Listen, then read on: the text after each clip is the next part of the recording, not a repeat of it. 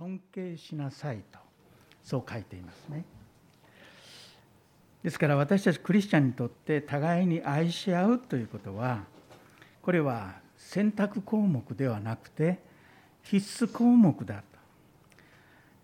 これが私たちのとても大切な守らなければならない戒めだということをいつも覚えて共に歩んでまいりたいと思います。しかしそういう互いに愛し合い尊敬し合っている私たちクリスチャン同士でも時としてですね意見であるとか考えあるいは方針が異なる場合があるんですね。神様の御心がすっきりと示されていない領域でクリスチャン同士の意見が分かれて対立してしまうことがあります。意見や方針がクリスチャンとして違う時に私たちはどうすればいいのか今日の聖書の箇所はその原則を教えていると思います。1ヶ月ぶりに人の働きに戻りますので少し振り返ってみますと人の働きの13章と14章にはバルナバとパウロの第一次伝道旅行のことが記されておりました福音がキプロスそして南ガラテア地方に広まり各地に信者の群れが教会が誕生していったわけですね。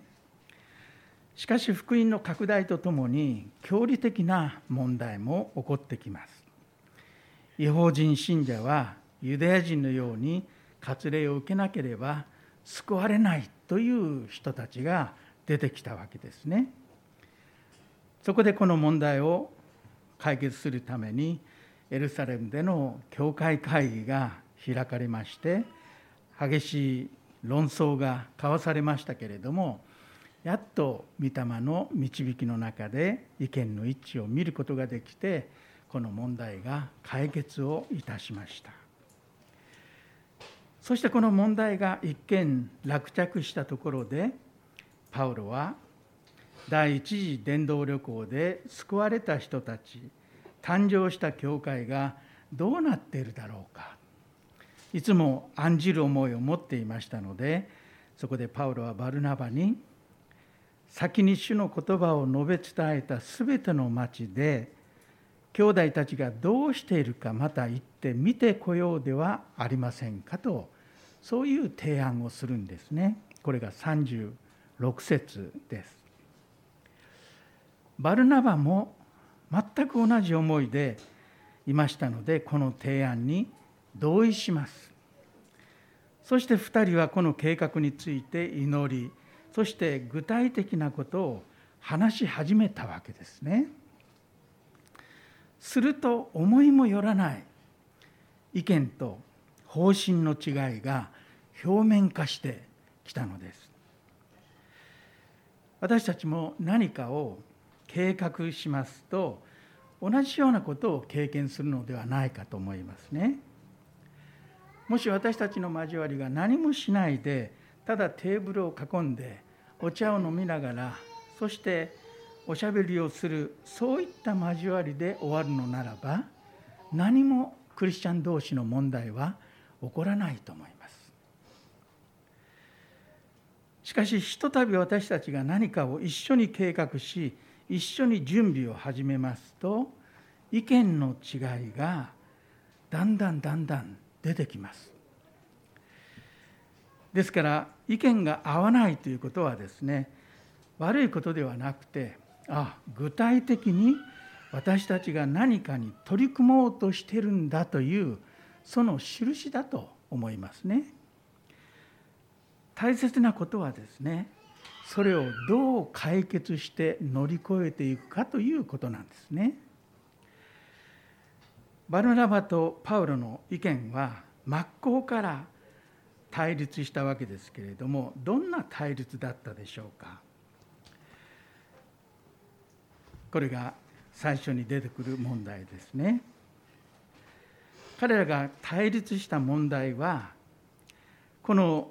伝道旅行にもう一度マルコを連れて行くかどうかということについての問題だったんですね。バルナバの意見は37節に書いてあります。バルナバは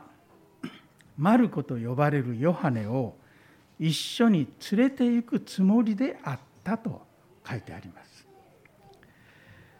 マルコはバルナバとパウロの助手として第1回目の伝道旅行にアンティオキアから同行した、まあ、青年です。別名はヨハネと言います。ヨハネ・マルコと言ったりします。彼はキプロス島に渡って一緒に渡ってそこで伝道しますがキプロス伝道を終えて船でパンフリア地方のペルゲというところに到着したところで理由は全く分かりませんけれどもこの伝道旅行から離れてエルサレムに帰っていってしまった。13章にそう書いてあります。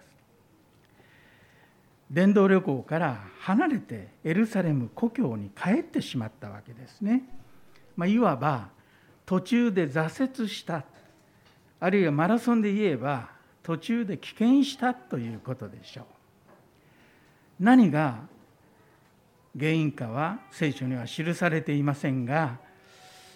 バルナバはこの途中で帰っていった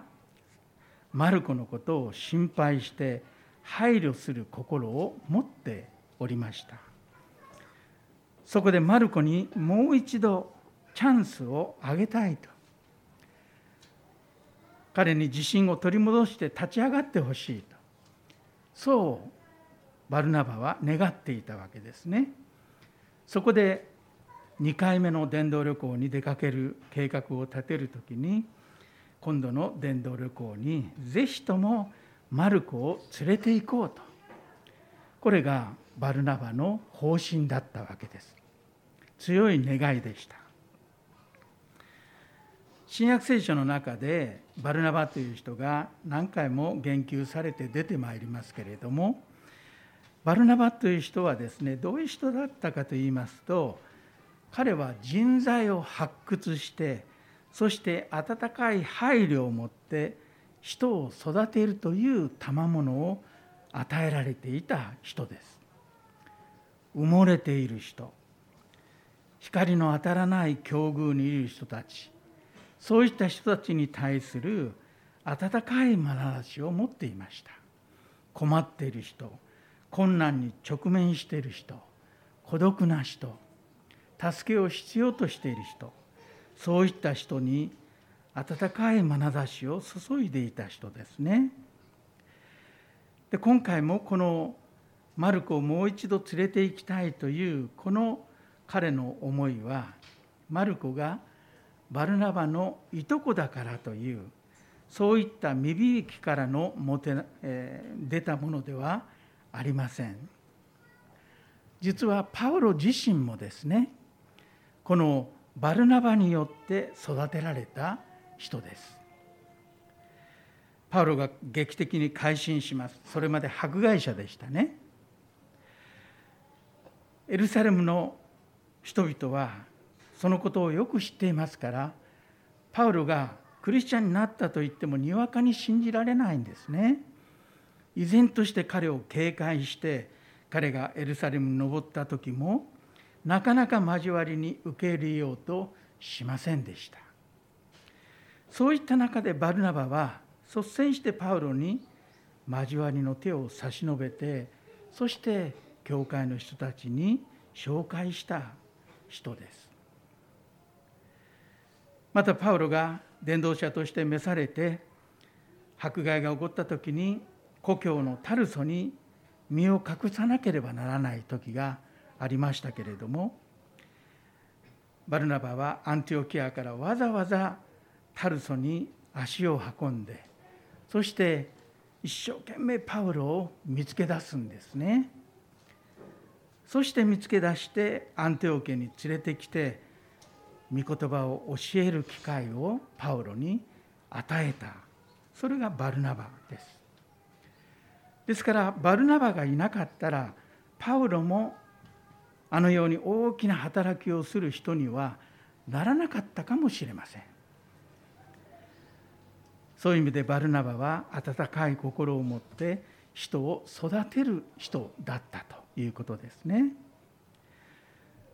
そのバルナバは一度戦列を離れたマルコをもう一度伝道旅行に連れて行こうそうすれば彼はもう一回り大きな器に大成するのではないかとそう信じて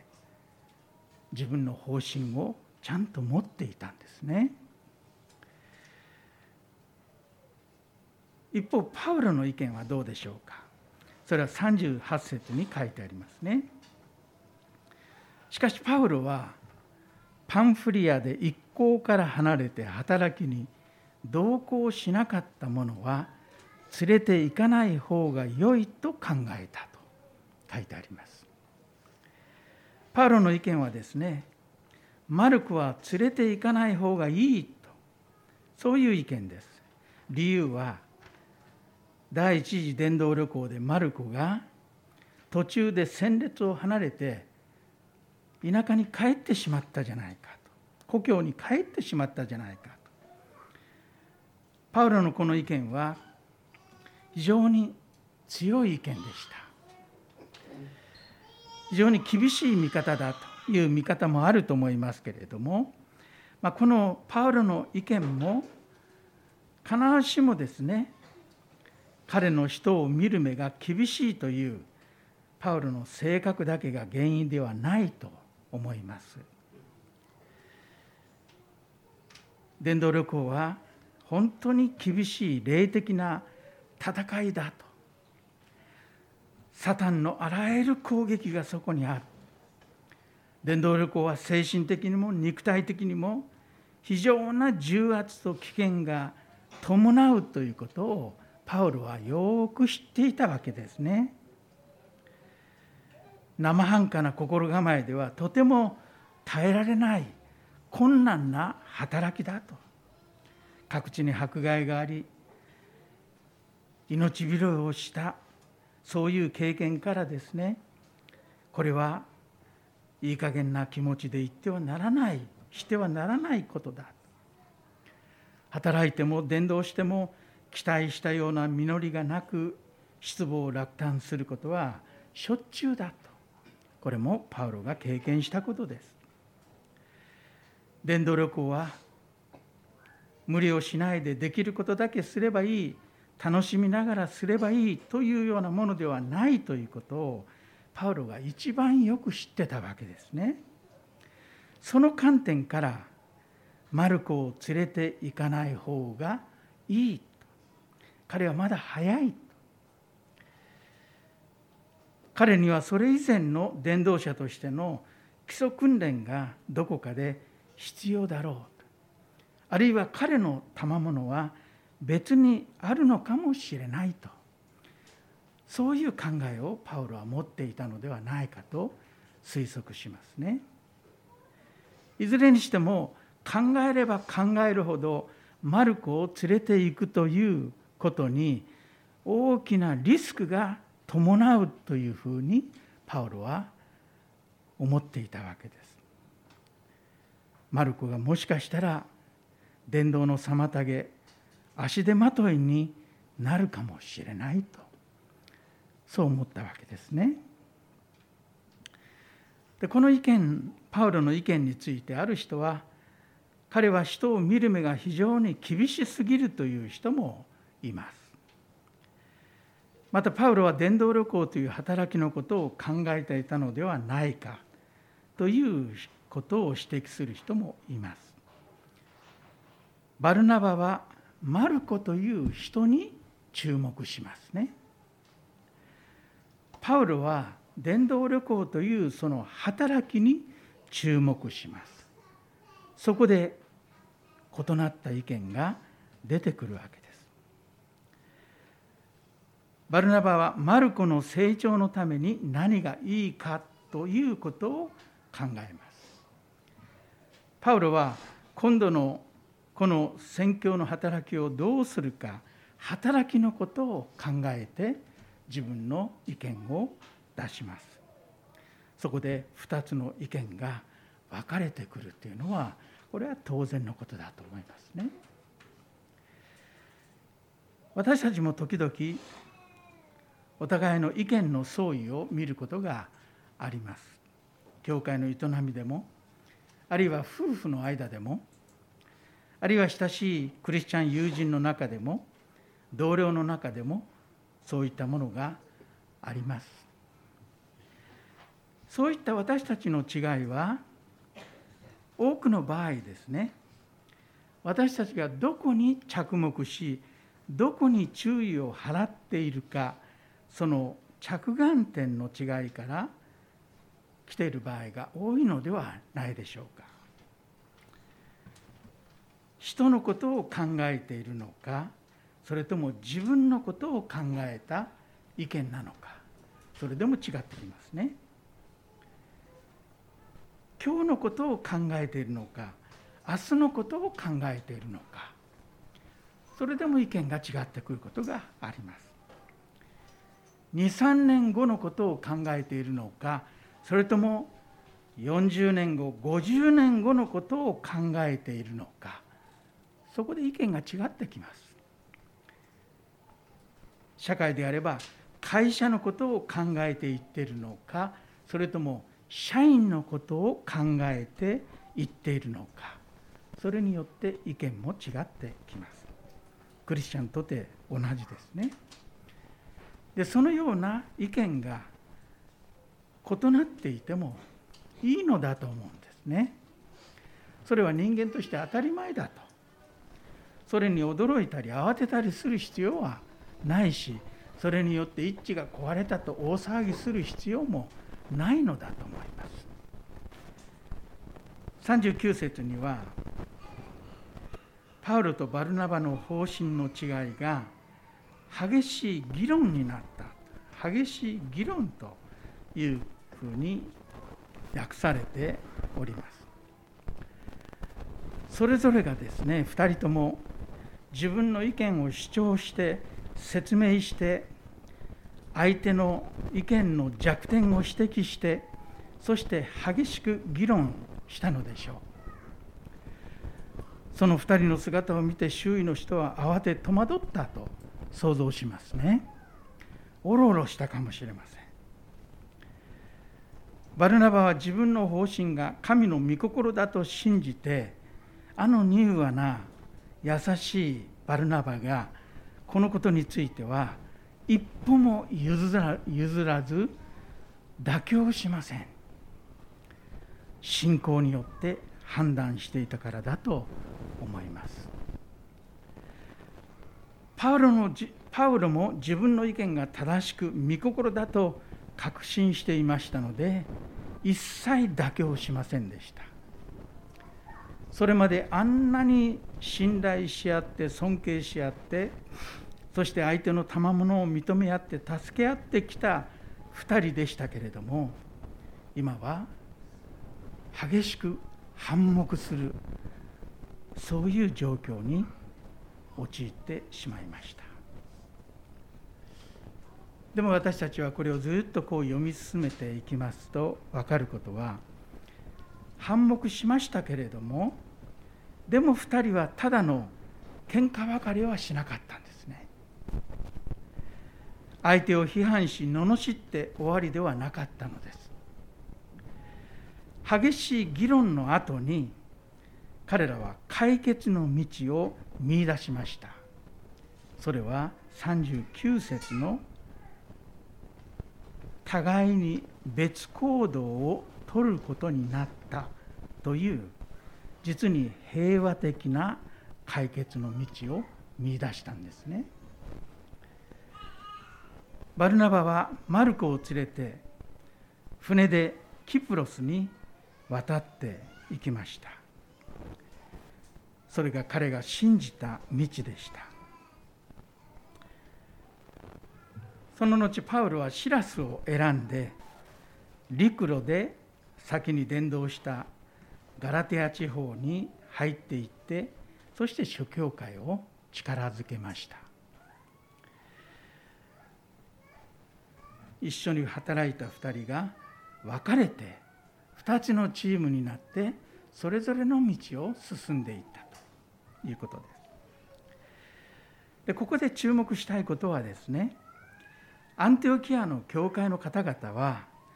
2人が分かれて別々の道を行くことを認めて祝福したということです。40節に兄弟たちから主の恵みに委ねられて出発したという言葉がありますね。でこの言葉は直接的にはパウロとシラスの出発にかかっている言葉ですけれども内容的にはですねキプロスに渡ったバルナバとマルコにも適用できる言葉であります。要するにアンティオキアの教会は別々の道を進むことになった2人をそれぞれ祝福して祈って主の恵みの御手に委ねて送り出したということです。アントキアの教会の信仰の柔軟性また懐の深さというものを見る思いがいたします。以上がアンティオキアの教会で起こった誰も想像できなかった出来事ですね。ルカはそのことを、えー、大切な大切なエルサレム教会会議の直後に起こったこの出来事衝突のことをちゃんと、えー、記録しております。ルカが記録したということはこの小さな出来事の中から私たちにも学ぶべき教訓があるということではないでしょうか。ここから私たちは3つの教訓を学ぶことができると思います。第一のことはですね信仰者の間にも意見の違いがあるということです。パウロとバルナバは初代教会で尊敬されていた人でした。それでも別々の道を行くことになったということからクリスチャンの一致は必ずしも計画だとか活動や働きなどに関する方針や意見の一致のことではないということが分かりますね。クリスチャンの一致というのは意見の一致ではないのです。私たちには御霊の一致が与えられています。真理による一致が与えられています。キリストの体に属するというキリストによる一致が与えられています。これは不動のものです。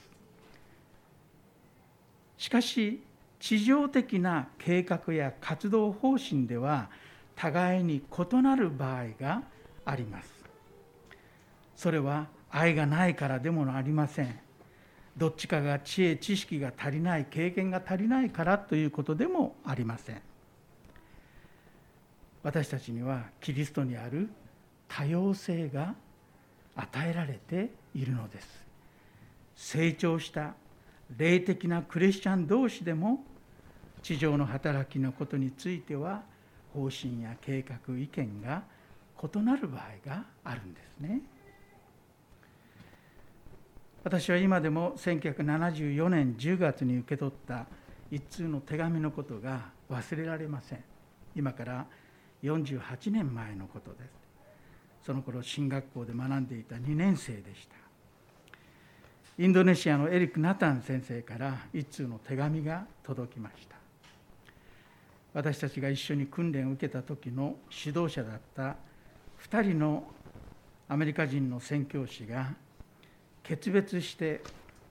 別々の道を進むことになったという手紙でした。原因は組織の問題とリーダーシップの問題というだけ書いてあって詳しくは書いてありませんでしたが2人の間に相当なやり取りがあり険悪な空気が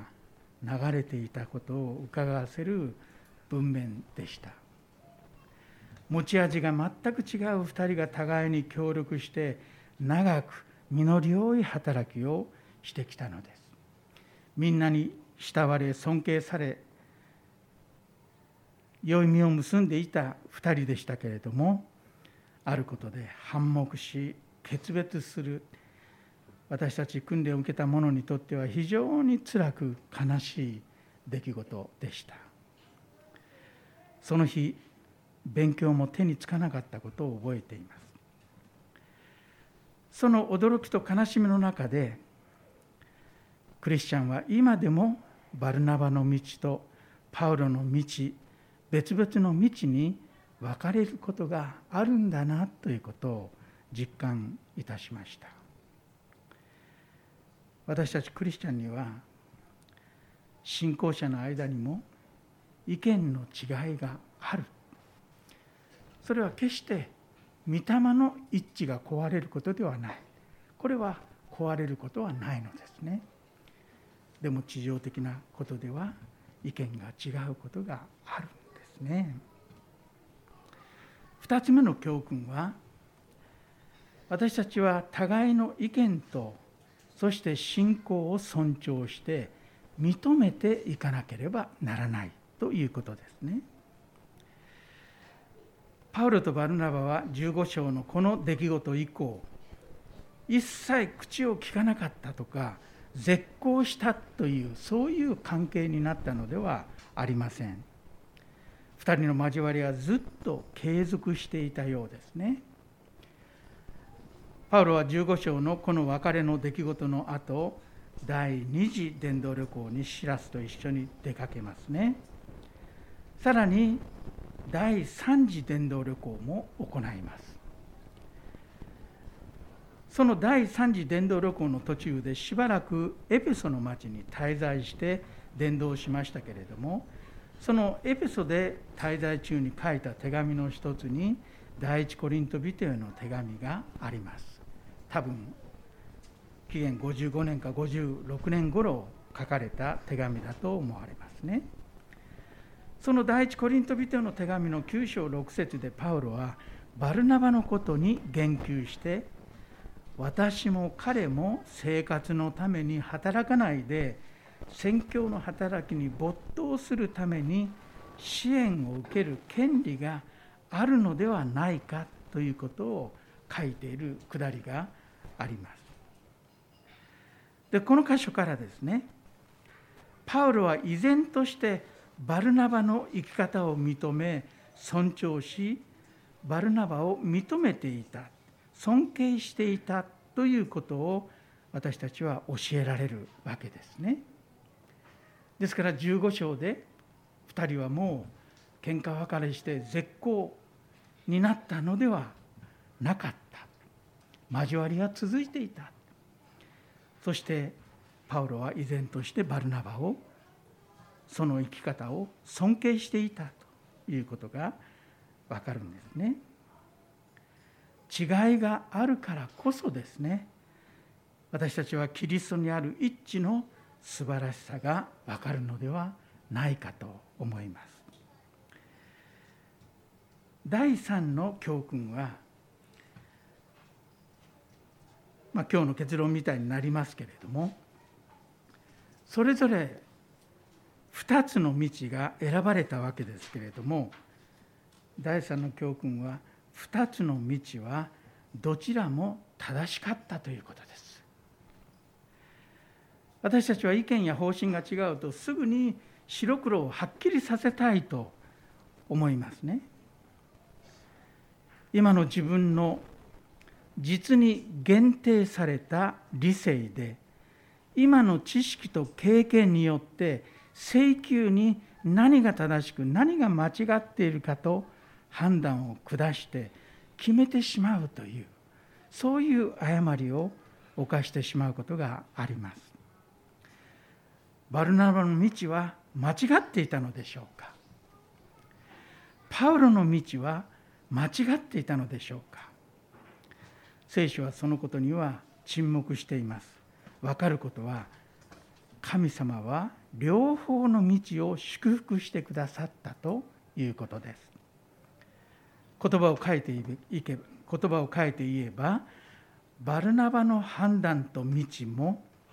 そしてパウロの判断と道もどちらも正しかったということです。神様が2つの道を益としてくださったということが分かります。これが3つ目の教訓ですね。どちらの道も正しかったということはどうして分かるかというと一つにはマルコという人材が見事に成長して主の働きに役に立つ器になったということですね。これはバルナバの判断が正しかったことになります。マルコに対して厳しい見方をしていたパウロでしたけれどもその後マルコは見事に成長して主の働きに間に合う器となりましたのでマルコは私の働きに有益だということを後にパウロは手紙に書いております。これはバルナバのおかげです。マルコとマルコはパウロの第1回目のローマ投獄の時もパウロと一緒にいました。認められていたんですね。2回目のローマ投獄の時もマルコはパウロと一緒にいました。パウロもマルコの成長を認めていたんです。彼の絶筆となった第二テモテの手紙の4章11節でテモテに対して「マルコを伴って一緒に来てください」「彼は私の務めのために役に立つからです」とわざわざパウロは書いています。そういう意味でバルナバの判断は正しかったということが分かりますね。2つ目のことはパウロの第二次伝道旅行によって宣教が大きく前進して特に初めて福音がヨーロッパ大陸に渡ってマケドニアギリシャに教会が誕生したということであります。パウロの第二次伝道旅行は15章の40節から始まり18章の22節で終わります。この間大きな宣教の進展を見ることができました。パウロの計画になかったことですけれどももともとの計画にはなかったことですが御霊がパウロ一行を導いてくださってトロアスからエーゲ海を渡ってマケドニアに上陸してピリピで福音を語ります。マケドニアはヨーロッパ大陸の東の端になります。ピリピの教会が誕生しテサロニケがの教会が誕生しアテネで伝道しそしてコリントの町々に信者が起こされていきました。福音が初めてヨーロッパ大陸に第二次伝道旅行で入っていったんですね。この福音の広がりを見ますと